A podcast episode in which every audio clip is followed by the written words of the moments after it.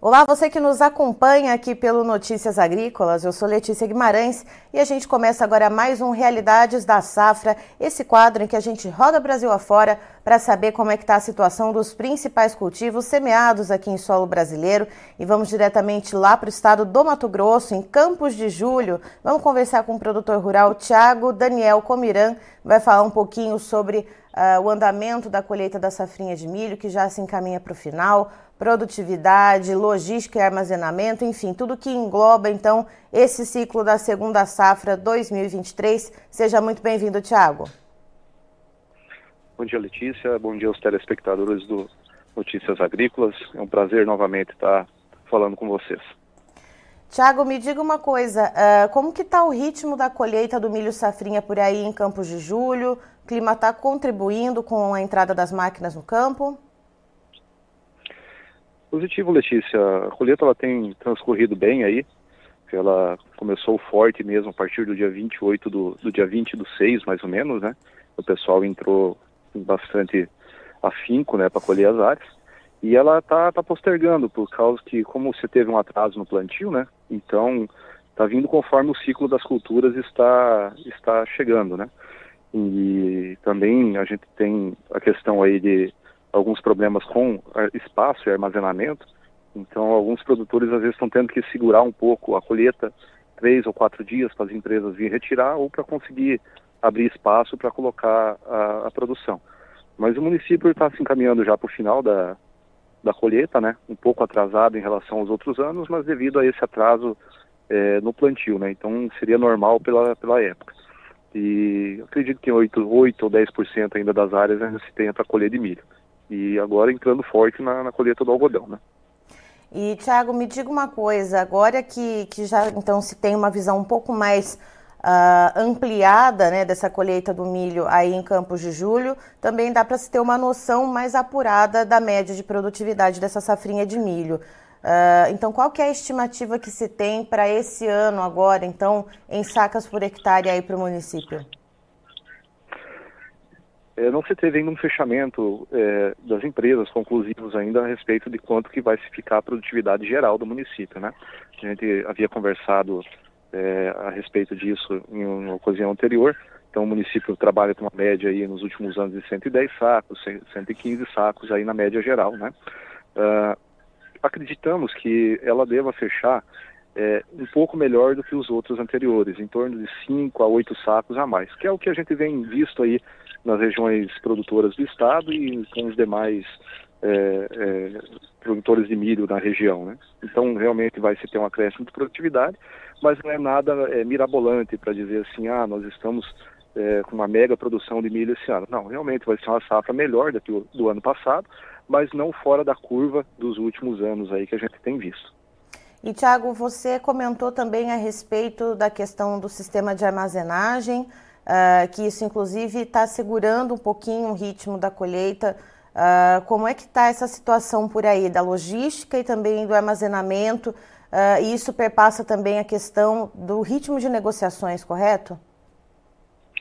É, a gente tem que pensar assim, Letícia, o ano é um ano muito complicado porque os preços caíram muito, né? Então a gente está tendo milho hoje na casa dos R$ reais, R$ reais aqui na região de Campos de Julho, milho disponível e um soja trabalhando aí no, no disponível em torno de 115, 118 reais. Então isso travou, é, desde o mês de maio, travou todas as negociações. O produtor segurou muito porque não fecha a conta. Hoje um milho, é, se a gente fizer conta com a safra passada, a gente precisaria estar vendendo milho pelo menos a 50 reais para cobrir os custos da safra passada, que foi um custo muito grande por questões é, de insumos, principalmente o adubo.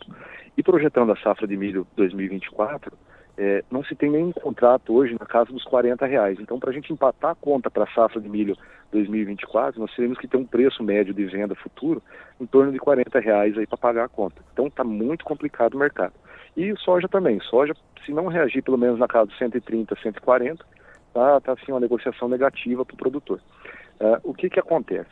Essa defasagem nas vendas, devido ao preço, gerou é, uma, uma, uma ociosidade muito grande da armazenagem porque juntou é, com a questão da retirada dos volumes de soja, até mesmo de volumes, por exemplo, que a gente tinha aí de empresas para retirar no mês de março, fevereiro, que foram sido retirados agora no mês 7, no mês de julho.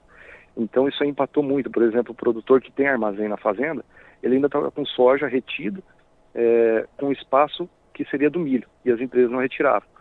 E aí ele acabou tendo que entregar nas traders, né, porque não tinha mais espaço, ou acabar fazendo uma armazenagem a céu aberto na própria fazenda.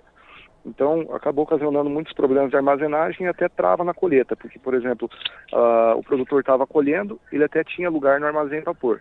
A empresa não tinha retirado soja, ele teve que entregar na trade. A trading estava recebendo muito milho para armazenagem, não conseguia receber esse milho devido ao excesso de, de, de produtores entregando também. Então, a produtividade, a gente fala que é, não foi o fator tão limitante. Lógico, a produtividade foi um pouco maior, mas o limitante mesmo foi preço e espaço. E Tiago, como que está a preparação para o plantio de soja? Né? O produtor ele já está ali com os insumos comprados, ele já está fazendo ali suas ferramentas de proteção, fazendo alguma troca, por exemplo. Uh, e como que vai ser essa questão dos investimentos nesses próximos cultivos, já que a gente tem esse cenário, então, uh, de preços mais baixos, tanto para o milho quanto para a soja? Letícia, é, muito produtor ainda que fechou só o adubo, uh, ou fechou adubo e semente, insumos ainda, é, alguma coisa ainda falta negociar, a questão de defensivos. Tem produtor ainda que não fechou nem o adubo. É, milho mesmo, muito parado as negociações, pessoal, todo mundo com o pé atrás, esperando o que, que vai acontecer com esse mercado.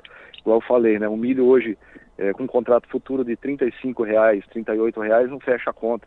Então, que nem, que nem a gente vê o produtor falando, vamos diminuir a área de milho, vamos plantar um feijão, vai plantar uma pipoca, vai plantar um sorgo, partir para outras pulses ou outras é, é, outros cereais para tentar suprir essa necessidade de preço. Por mais que as outras não estejam com um preço tão agradável, mas o risco é, de você ter um prejuízo muito grande, é, o cara acaba migrando para outras culturas. Ou algumas fazendas vão diminuir a área de milho, fazer pastagem, tentar é, ciclar com pecuária para tentar passar esse ano que está um pouco mais é, adverso e conturbado em relação aos outros. Né? A não ser que esse mercado tenha uma mudança aí daqui uns dias, né? O milho a gente não vê uma projeção é, tão boa aí é, a curto prazo. Soja talvez é, tenha alguma diferenciação aí, tem muita coisa para acontecer, mas essa situação ainda está deixando o agricultor muito, mas muito apreensivo ainda, porque não fecha a conta.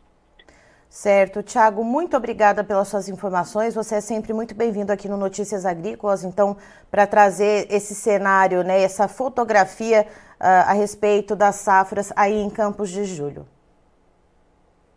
Ok, Letícia, eu que agradeço aí mais uma vez a oportunidade, espero ter contribuído da melhor forma e ficamos à disposição sempre.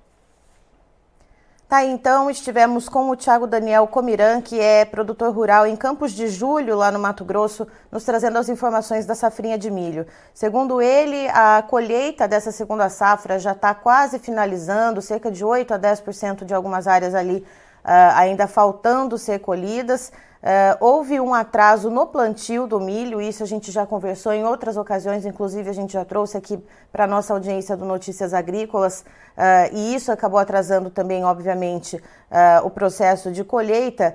E também tem a questão do armazenamento, a questão das negociações e o, a questão da produtividade é o que afeta menos né, nesse cenário todo. O Tiago ele explica que uh, a questão das negociações ela tem travado um pouco uh, o, o, a questão do armazenamento, porque o produtor ele não quer negociar com esses preços que a gente tem nesse momento, segundo o Tiago ele traz aqui no disponível para a gente, né?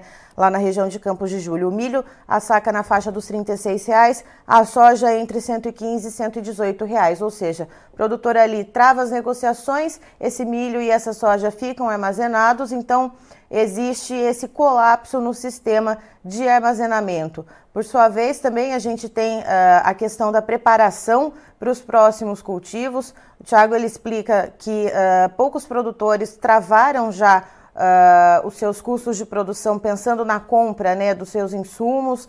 Uh, alguns produtores sequer já compraram adubo, então estão esperando alguma mudança, né, o que, que vem por aí, o que, que vem pela frente no mercado de grãos. Enquanto isso, essa colheita vai seguindo e a média de produtividade que o Tiago traz uh, para o milho safrinha lá em Campos de Julho para esse ano, ela é um pouco superior à do ano passado. Se no ano passado a média era em torno de 110 sacas por hectare, esse ano vai ficar entre 115 a 118 sacas por hectare, mas como ele explicou para a gente, esse pequeno aumento na média de produtividade, ele é o fator que menos impacta uh, nessa questão do sistema de armazenamento. O que está pegando mesmo é a questão desses preços mais baixos e essa dificuldade na comercialização.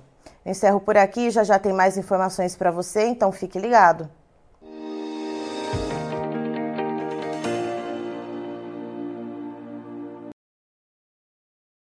Participe das nossas mídias sociais no Facebook Notícias Agrícolas, no Instagram arroba Notícias Agrícolas e em nosso Twitter arroba Noteagri. E para assistir todos os vídeos, se inscreva no YouTube, na Twitch, no Notícias Agrícolas Oficial.